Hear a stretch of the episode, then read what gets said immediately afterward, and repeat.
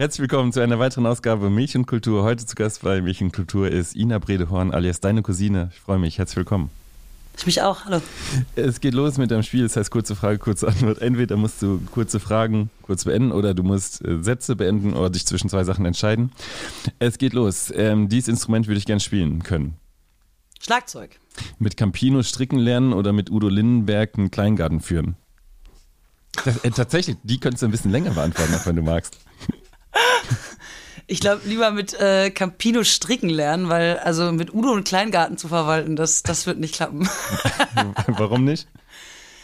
Ähm, also allein schon dieses Konstrukt Udo im Kleingarten würde nicht funktionieren, glaube ich. Okay. Äh, mit Robert Habeck einen Song schreiben oder mit Annalena Baerbock feiern gehen? Mit Annalena Baerbock feiern gehen auf jeden Fall. Äh, was wäre das Coole daran oder was würdest du dir von dem Abend erwarten? Also erstens glaube ich, es kann nichts dabei Gutes dabei rauskommen, wenn ein Politiker versucht, einen Song zu schreiben. Deshalb mhm. ist das andere schon mal raus. Und außerdem feiern gehen mit Personen, die ich interessant finde, äh, immer gut, weil feiern gut und Personen, interessante Personen auch gut. Okay. Jever oder Becks? Jefer. Äh, Kiez oder Kinder?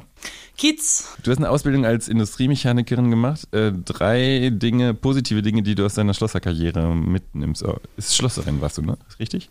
Ja, Industriemechanikerin, genau. Mhm. Ähm, boah, mega viel. Also äh, Pünktlichkeit ist nicht mein Problem auf jeden Fall. das habe ich bei neun Jahren Stempeln gelernt. Ähm, ich habe einfach mega viel über, also so Strukturen. Also ich finde es immer geil, im Touralltag zu merken, dass dieser Industriemechaniker-Vibe irgendwie noch total in mir drin ist, weil dieses jeden Tag um 20 Uhr ist Show, dann ist das, was auch immer. Das liebe ich. Das ist wie Stempeln gehen. Das ist, äh, das ist der Rock'n'Roll im, in dem Spießerteil von mir vereint. So mit Strukturen und, ah ja, jetzt ist Bus und das, das. Und ey, ich habe einfach super viel Lebenserfahrung gemacht. Äh, ähm, ich glaube, ich wäre jetzt nicht da, wo ich jetzt bin und könnte auch Musik nicht so mit diesem Selbstverständnis und dieser Ruhe und äh, trotzdem Aufgeregtheit da drin machen, wenn ich nicht all das irgendwie durch hätte. So. Drei schöne Dinge am Dorfleben sind. Äh, man hat äh, sehr viel Zeit, um Musik zu machen. Zumindest als ich groß geworden bin, es noch nicht so viele Handys und irgendwas äh, gab. Das heißt, das heißt, man langweilt sich so lange, bis man sich irgendein Hobby sucht, in dem man irgendwie gut ist. Äh, es gibt immer sehr gute Partys, wo dann auch direkt alle deine Freunde sind und sich nicht auf zehn Clubs verteilen. Und äh, Zusammenhalt ist auf dem Dorf auch gut. Mhm. Meine liebste Art zu reisen ist? Bahn. Äh, Milch ist für mich, oder deine Beziehung zu Milch, wie ist die?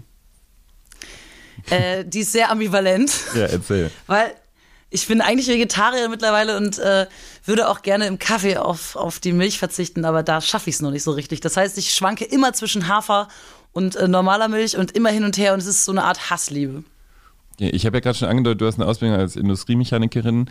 Wenn du jetzt äh, nicht Musikerin wärst, wäre das auch was, äh, oder was wäre das, was du noch machen würde oder könnt, was dir vorstellen könntest zu machen? Ich fand ähm, meinen Job nie scheiße, deshalb mhm. wäre es genau das. Also ich genau. auch bis heute äh, habe ich eine Riesenfreude daran zu schrauben und Sachen zu bauen und zu basteln. Und äh, es war nie so, dass ich gedacht habe, oh Gott, ich muss raus aus diesem Job, sondern eher aus so Strukturen. So und ja, es ist halt nicht Musik. Musik ist diese Wildheit, die das mit sich bringt, die brauchte ich doch einfach wieder. Sag mal, kannst du dich an einen Moment erinnern, in dem du gesagt hast, Musik ist, äh, ist ein großer, wichtiger Teil in meinem Leben? Gab es das schon früh in deiner Kindheit, dass du es auch gewusst hast, obwohl du was anderes gemacht hast? Und was waren so die ersten, sag ich mal, musikalischen Begegnungen, die dich geprägt haben? Also eigentlich war Musik immer ein wichtiger Teil meines Lebens, weil ich habe schon im Kindergarten angefangen, äh, Musik zu machen und hatte dann eigentlich einen super musikalischen Grundschullehrer, der mich auch die ganze Zeit irgendwie immer so gefördert hat und wir haben super viel Musik gemacht. Und es war eher andersrum, dass Musik immer ein Teil meines Lebens war und ich schon in der Ausbildung auch einfach mit meiner Band jedes Wochen unterwegs war, im Theater irgendwelche Produktionen gespielt habe. Und äh, es war dann eher so, dass ich mit 18, 19 ungefähr so Stimmbandprobleme bekommen habe und dann Musik einfach aus meinem Leben kurz verschwunden ist, weil ich einfach äh, nicht mehr singen konnte und fast auch nicht mehr sprechen eine Zeit lang, weil ich mich so überstrapaziert habe und keine Technik hatte und zu viel geraucht, zu viel gesoffen und das alles dann zusammen war dann irgendwann so. Da konnte ich bestimmt zwei, fast drei Jahre nicht wirklich singen und Musik machen. Deshalb ist es eher andersrum und als es dann wieder ging und ich den Fehler im System gefunden habe und dran gearbeitet habe und das Singen wieder voll ging, da war das dann eher so, dass ich dann gesagt habe, jetzt treffe ich diese Entscheidung nochmal und versuch's nochmal mit dem als, als Beruf habe ich damals gar nicht so gedacht. Es ging einfach nur so, ich will das jetzt machen und ich brauche dafür mehr Zeit. Mhm. Und ob das am Ende ein Job wird oder nicht, steht auf einem anderen Blatt. Und der Musik, der du begegnet bist, war das, ähm, waren das verschiedenste Stilrichtungen oder warst du da schon auch ähm, festgelegt auf eine, was du nur Punk? Naja, in der Grundschule war es erstmal Rolf Zukowski. Ja, ne? ja, klar. Ja. Ich glaube, mein erstes Solo hatte ich mit äh, Wann kommst du Weihnachtsmann? ja. Nee, und dann, also ich habe so gehört, habe ich immer ähm, mega viel Rock einfach schon. So, also ein bisschen geprägt von meinem großen Bruder auch, der damals so diesen ganzen Nirvana, Pearl Jam Kram gehört hat, Marilyn Manson und sowas. Das heißt, da war ich sehr geprägt von. Aber die Leute, die ich dann so mit 13, 14 zum Musik machen kennengelernt habe, und da gibt es auf dem Dorf jetzt nicht so die Riesenauswahl, also quasi die dann über Jahre meine besten Freunde waren, die haben ganz viel so Jimi Hendrix, Deep Purple und äh, aber auch ganz viel Soul-Musik gehört und dann teilweise auch Jazz. Das heißt, das musste sich immer so alles im Proberaum so ein bisschen zusammenwursteln. So die, meine Musik fanden die dann teilweise immer eher so ein bisschen banal und äh, ich habe bei denen aber ganz viel über, über ja einfach andere Akkordstrukturen gelernt und so. Also gelernt ist zu viel gesagt. Ich habe mich damit nie mehr beschäftigt, aber so eingetaucht, dass man es halt kennt vom Hören und deshalb bin ich da ehrlich gesagt bis auf Schlager sehr sehr breit aufgestellt und höre fast alles, auch bis heute so. Also ich könnte gar nicht ich kriege auf Instagram ganz oft die Frage gestellt, ob ich privat auch Rockmusik höre. Und so, ja, klar höre ich privat Rockmusik, sonst will ich es ja nicht machen. Aber natürlich habe ich ganz, ganz viel schon gehört, was es gab, was die geilen, richtig geilen Sachen waren. Und jetzt ist es halt voll schwierig, im Rock was Cooles, Neues für mich zu entdecken. So. Und bin nicht so der Mensch, der dann so alte Alben das 800. Mal hört. Da gibt es wirklich nur so ein paar Sachen, die ich immer wieder hören kann. Äh, Fleetwood Mac, Rumors, das ist einfach für mich ein Album, was ich immer wieder hören kann oder auch Springsteen so. Aber das sind halt nicht so viele Dinge. Und es ist halt, ich höre mir jetzt privat nicht das 800. Mal Nirvana an. Das habe ich irgendwie ganz viel gemacht und mal habe ich so einen Moment, aber ich glaube, das ist dann so der Punkt, das hat sich ein bisschen auserzählt für mich an manchen Stellen. Äh, vielen sagst du ja, weißt du, du gehst jetzt mit den Hosen auf Tour als Support, unter anderem für, für das Slaughterhouse, unter anderem auch. Aber wie, wie willst du den Leuten, die dich nicht kennen, deine Musik beschreiben?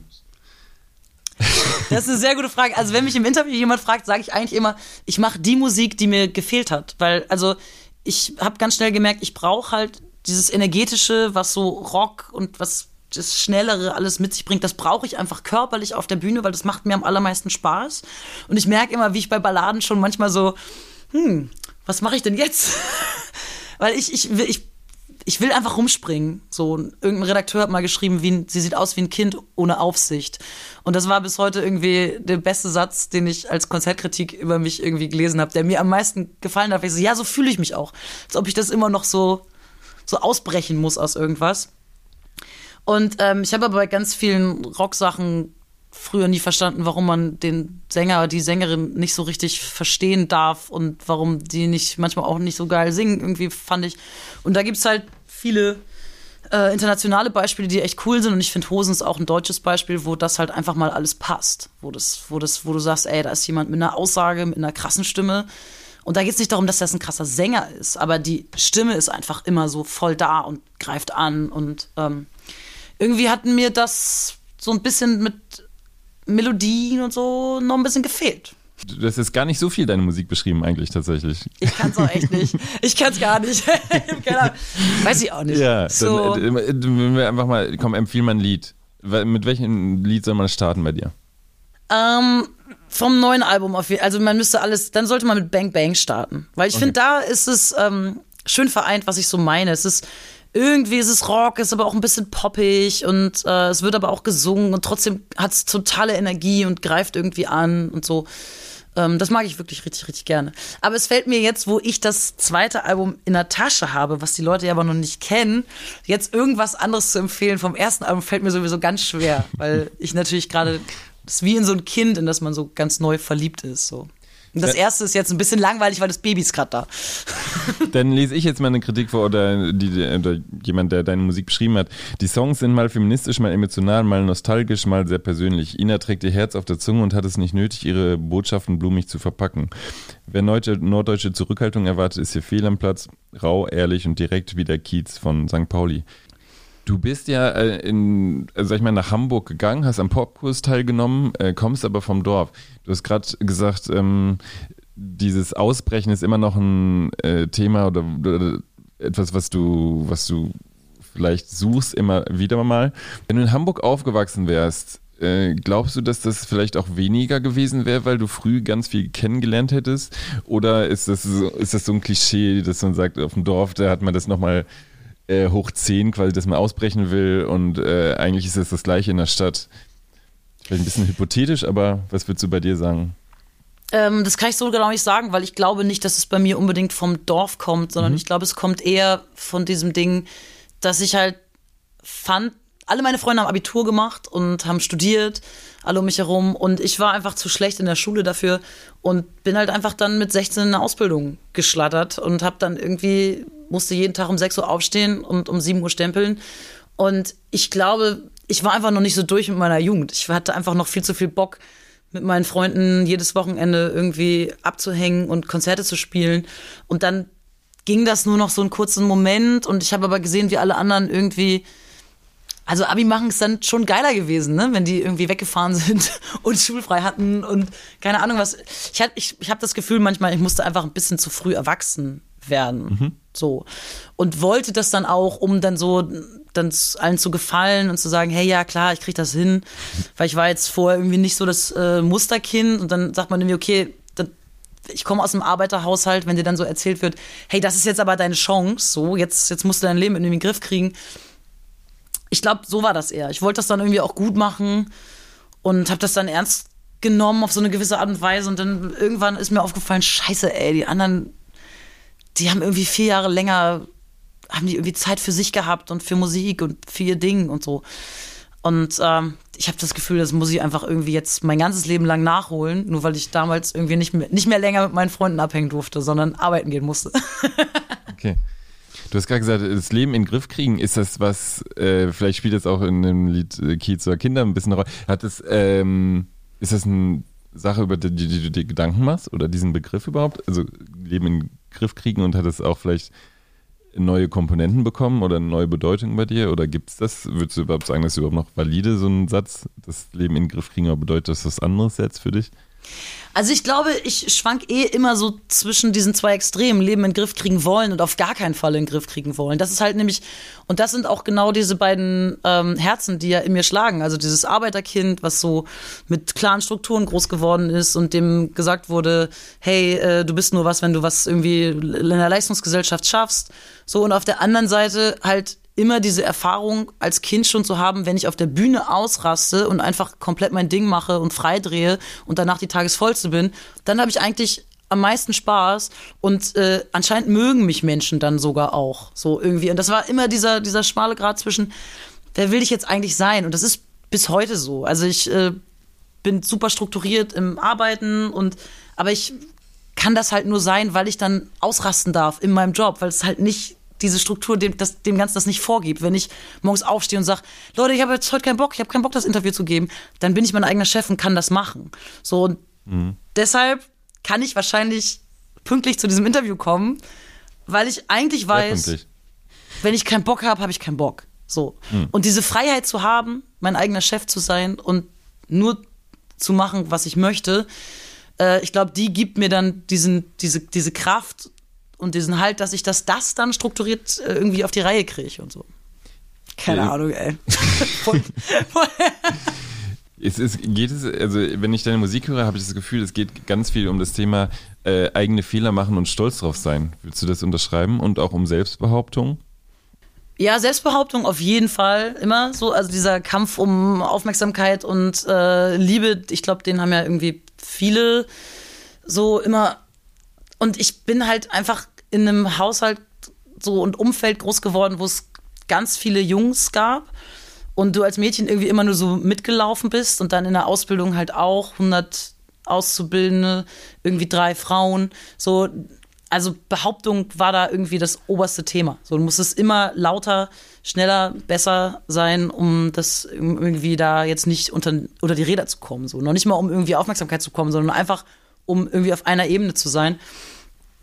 Deshalb ist das schon irgendwie immer Thema, ja. Ähm, jetzt hast du 2019 ein Album rausgebracht, das heißt Attacke und jetzt kommt im September ein zweites Album, das heißt Ich bleib nicht hier. Und äh, ich habe mich tatsächlich gefragt so ein bisschen, äh, du bist jetzt auch in, einfach durch, du hast den äh, Udo Lehnberg Panikpreis äh, gewonnen, äh, bist dadurch einfach auch einer größeren äh, Menge oder einem größeren Publikum bekannt geworden.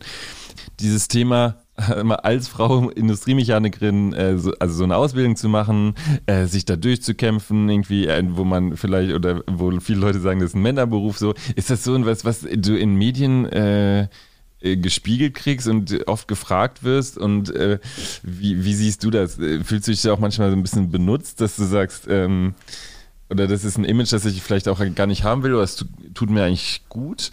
Also beim ersten Album haben wir da eigentlich gar nicht drüber geredet, weil ähm, erstens, es war auf dem Album nicht so richtig Thema und wir haben es auch überhaupt gar nicht so richtig breit getreten, deshalb wussten das ganz, ganz viele Leute, glaube ich, gar nicht.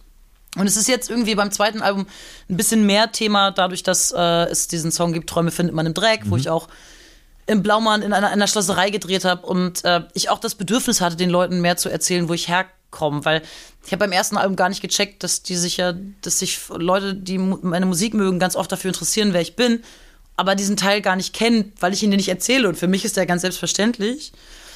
Aber ganz viele Leute haben es überhaupt nicht gecheckt. Und irgendwann hat mal in irgendeiner Zeitung das gestanden und dann war jemand beim Konzert und sagte, ey krass, ich bin nur hier, weil da drin stand, dass du äh, Industriemechanikerin warst und ich wollte mal, ich bin auch einer und ich wollte mal gucken, was du so für Musik machst.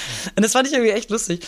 Und nee, es ist einfach jetzt erst so Thema geworden. Ich habe nicht das Gefühl, dass dafür benutzt werde. Ich rede da eigentlich sogar ganz gerne drüber, weil ich finde, dass das Handwerk heutzutage oder klar, ich war in der Industrie, nicht direkt im Handwerk, aber generell so arbeitende Berufe mit einer Ausbildung, die haben in Deutschland irgendwie so total an Wert verloren und das wird dem Ganzen überhaupt nicht gerecht. So, weil, also was ich, ich habe da einfach sehr, sehr viel gelernt. So, fürs Leben, für mich und egal, ob ich danach dabei geblieben wäre oder was anderes gemacht hätte, ich bin ich würde meinem Kind jetzt, wenn ich eins hätte, nie raten, mach äh, Abitur und geh studieren, sondern ich würde sagen, ey, keine Ahnung, wenn du Bock hast, mach das, aber Ausbildung ist eigentlich total geil. So, und vor allen Dingen was Handwerkliches.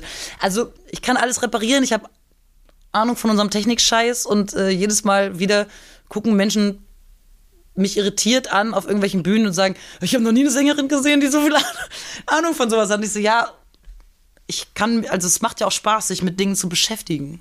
So. Caroline Kebekus hat, glaube ich, in der letzten Woche ein Festival organisiert. Da ging es äh, darum, also da haben, sind nur Frauen aufgetreten. Ähm, und es gibt ja schon ein paar Jahre eigentlich äh, eine größ immer größer werdende Kritik an dem Booking und an den Lineups von großen Festivals. Ähm, wie positionierst, positionierst du dich dazu oder ähm, wie ist deine was denkst du dazu? Ähm, Gibt es da eine gute Entwicklung oder was, was denkst du dazu gerade? Boah, das ist jetzt ein abendfüllendes Thema und das mhm. kann man äh, wirklich überhaupt nicht in einem Satz äh, beantworten. Ich sehe das immer so, ich glaube, dass meine ganze Haltung, meine Texte, wie ich agiere, wie, wie ich umgehe mit Leuten und wie ich rede, dass das schon eine große Art von Feminismus ist, dass ich auch einfach Dinge nicht mit mir machen lasse. Und ähm, es ist halt ein super schwierig, komplexes Thema, weil ich musste mir früher mal anhören, ja, Frauen und äh, Gitarren, das will keiner sehen. Und jetzt muss ich mir anhören, dass ich ja manche Slots nur bekomme, weil Frauen jetzt ja gefördert werden. So, und äh, deshalb, ich kann es dir nicht sagen, es ist so komplex. Ich finde einfach, jeder, der meint dazu, eine Haltung zu haben, egal in welche Richtung, der soll sie äußern und dann können sie in Panels diskutieren. Und jedes Festival, was der Meinung ist, oh, die haben einen Punkt, auf jeden Fall, denken mal drüber nach ähm, arbeiten wir dran, soll das auf jeden Fall machen. Aber ich bin jetzt auch nicht die Person, die sich hinstellt und groß rumschreit und sagt, da sind zu wenig Frauen. Aber ich biete mich gerne an, wenn Sie mehr Frauen auf der Bühne haben wollen. Also ich bin hier. Sehr gut. Und du hast ein neues Album, das äh, im September erscheint. Und vielleicht magst du mal ein bisschen Einblick geben. Äh, ich bleib nicht hier, heißt es. Vielleicht magst du einfach mal ein bisschen Einblick in die Entstehungsgeschichte geben. Und vielleicht auch, was ist das Schönste, äh, was ist das, worauf du dich am meisten freust beim neuen Album? Boah, am meisten freue ich mich äh, sowieso, die Sachen live zu spielen. Aber es gibt Songs, wo ich mich noch mehr freue, sie live zu spielen, als sie jetzt auf der Platte sind oder so. Also es gibt zum Beispiel einen Song, der heißt äh, Bring mich nach Hause. Und ich weiß, wir haben ihn im April schon einmal in Hamburg live gespielt und die Leute kannten ihn noch nicht. Und ich hab, konnte da schon so mir grob vorstellen, was dieses Lied machen wird, wenn so die Menschen das erstmal kennen und wissen, dass das passiert. Und ich stelle mir das dann, habe mir im Studio einfach nur vorgestellt, da gibt es am Ende so einen Chor, wo das alle singen. Und ich habe mir, habe schon immer im Studio, wenn wir dann so das durchgehört, habe ich immer gesagt, danke Hamburg, danke Hamburg. Weil ich wusste, das wird einfach, bis ich was Besseres schreibe, wird das einfach äh, das Lied sein, womit man irgendwie eine Bühne verlässt. Und hatte schon Tränen in den Augen, wenn ich mir nur vorgestellt habe, dass das irgendwie eine größere Menschenmenge singt. So. Und da freue ich mich wirklich äh, auf die Tour, dann am allermeisten diese ganzen neuen Lieder live zu spielen. Ansonsten ist die Entstehungsgeschichte. Ich habe ja sehr, sehr lange gebraucht für mein erstes Album und auch sehr, sehr lange für mein zweites. Aber ich äh, bin dann aufgrund des Ergebnisses dann doch irgendwie immer ganz happy, dass ich mir die Zeit genommen habe und nicht einfach irgendwas mache. Und ähm, keine Ahnung, ich habe sehr, sehr lange in Corona einfach Texte geschrieben, Texte geschrieben, Texte geschrieben, fand alles kacke. Äh, überall so Sachen wieder rausgeklaubt und okay, die Zeit ist gut, aber das Thema ist irgendwie scheiße und so. Und das war einfach ein riesenlanger Prozess, weil diese ganzen Corona-Jahre natürlich jetzt auch nicht geholfen haben. So an den, also ich, anders. Ich fand's immer, ich hatte immer Angst, dass die Leute nur gut finden, wenn ich gut gelaunt bin. So.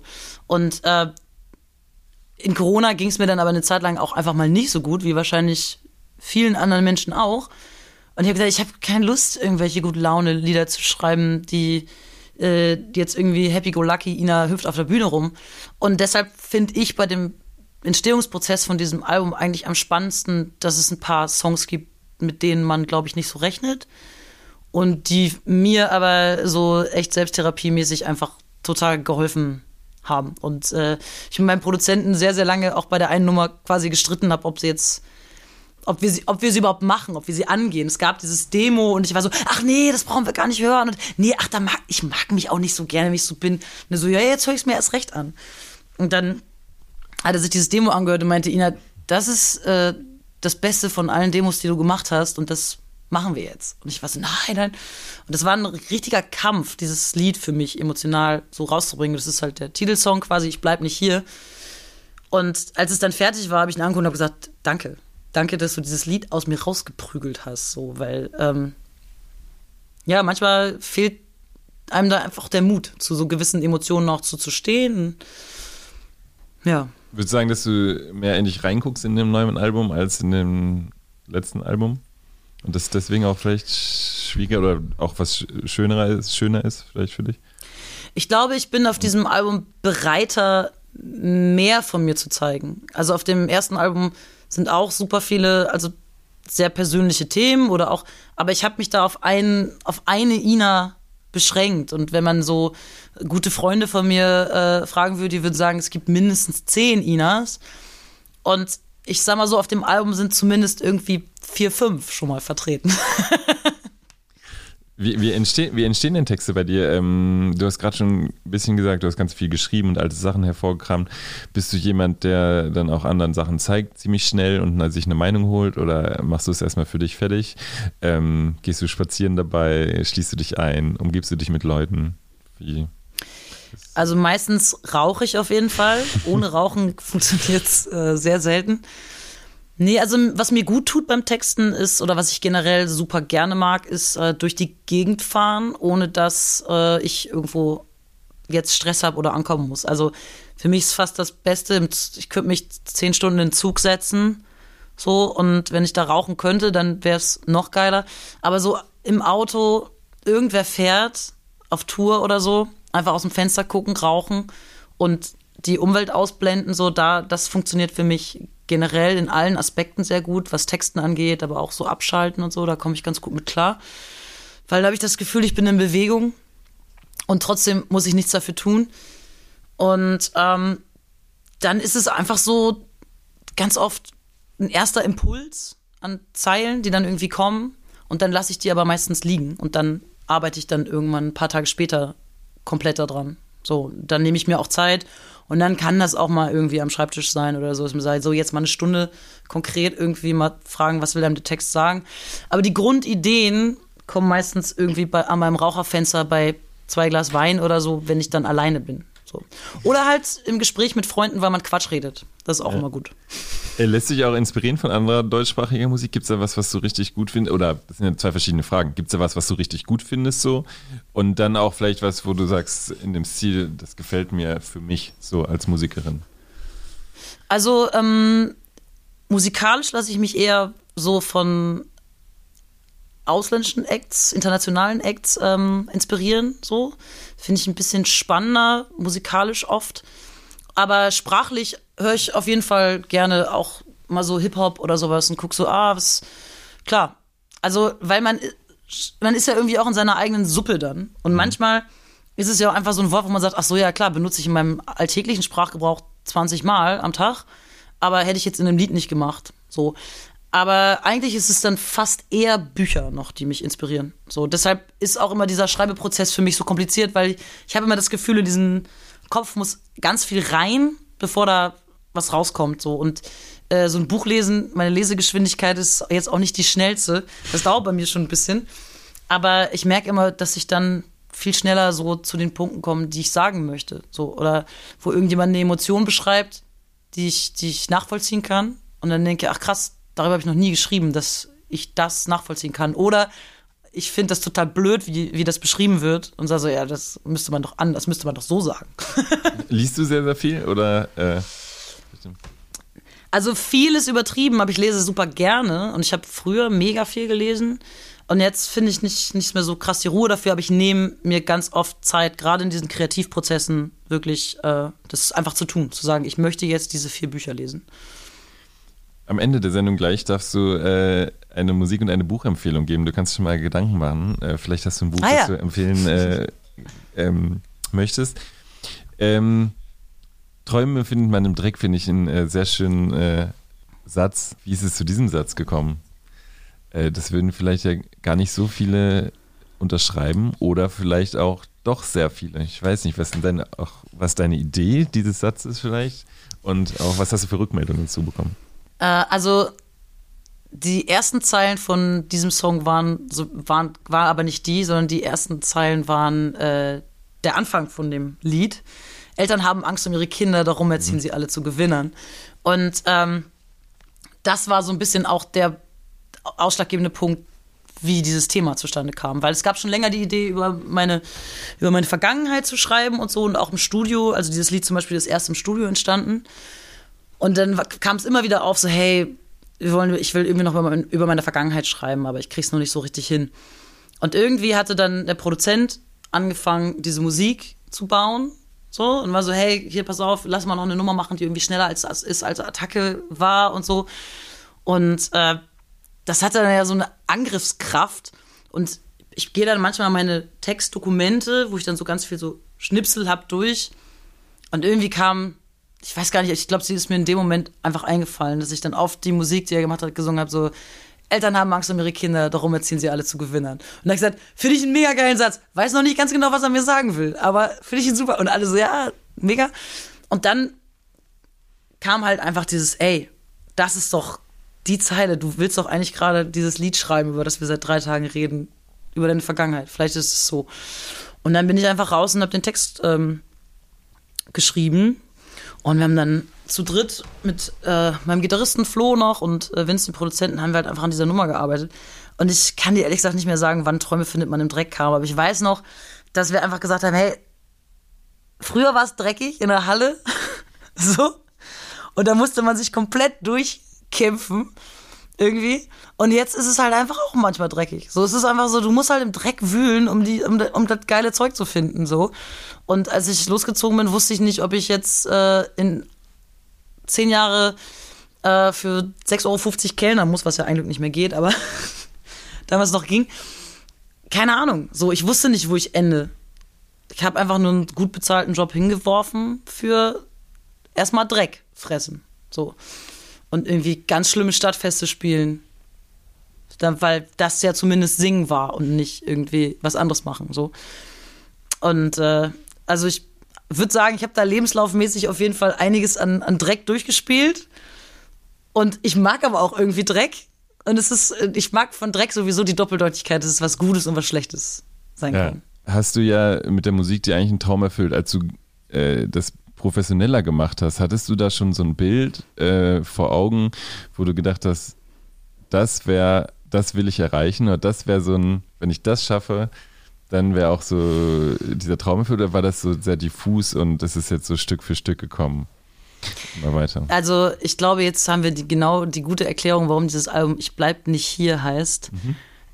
Ich glaube, ich habe noch nie in meinem Leben so dieses Ziel gehabt und gedacht, ja, wenn ich das geschafft habe, dann ist aber gut. Mhm. So.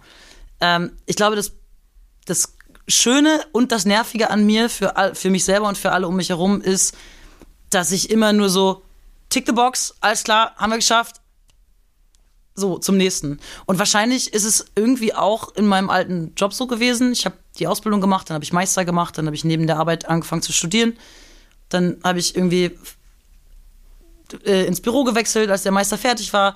Dann irgendwie und irgendwie dachte ich, okay, krass, jetzt, wenn ich das Studium jetzt dann fertig habe und jetzt schon im Büro bin, was ist denn jetzt dann der nächste Step? Das ist ja irgendwie, also komme ich ja irgendwie auch nicht weiter und so.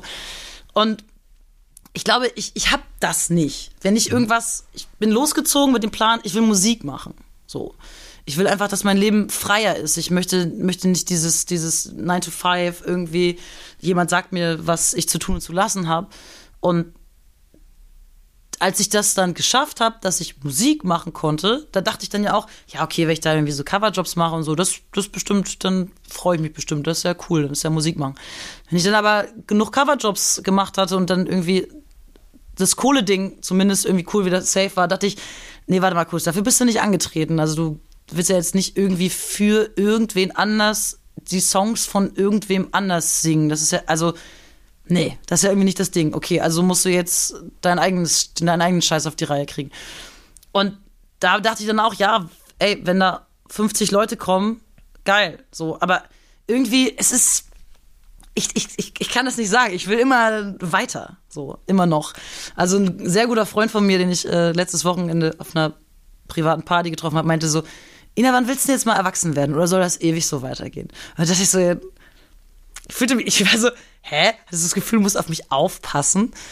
Aber irgendwie ist es einfach so, ich will weiter rennen anscheinend immer. Und ähm, da, das hat, hat, bisher noch nicht aufgehört. Und ich hoffe, das hört auch nicht auf, ehrlich gesagt, weil es ist ein toller Motor. Ja, voll, voll. Äh, aber weniger geworden ist es auch nicht, ne? Würdest du auch nicht sagen? Dass sie es immer weiter früher noch krasser war als jetzt und dass du jetzt eher sagst, wir können, ich kann bei dem bleiben. Album nee, ich glaube, es ist jetzt spielerischer. Es ist mhm. jetzt spielerischer geworden. Ich glaube, früher war es verkrampfter. Mhm. Ähm, so gerade im Job-Kontext war es, glaube ich, verkrampfter. Dieses so, ja, das muss ich jetzt allen beweisen, jetzt muss ich das hier hinkriegen und so. Und jetzt ähm, ist es ein bisschen gesünder geworden, weil ich es einfach wirklich nur für mich mache. So, sondern ich, ich mache für mich, um mir diese, diese Ziele zu setzen. Und also das, wir haben über diesen Albumtitel sehr lange äh, diskutiert und immer wieder so mit Leben gefüllt. Und es, es kam einfach so oft in diesem Albumprozess raus, dass ich sage, ich möchte gar nicht musikalisch da bleiben, wo das erste Album war.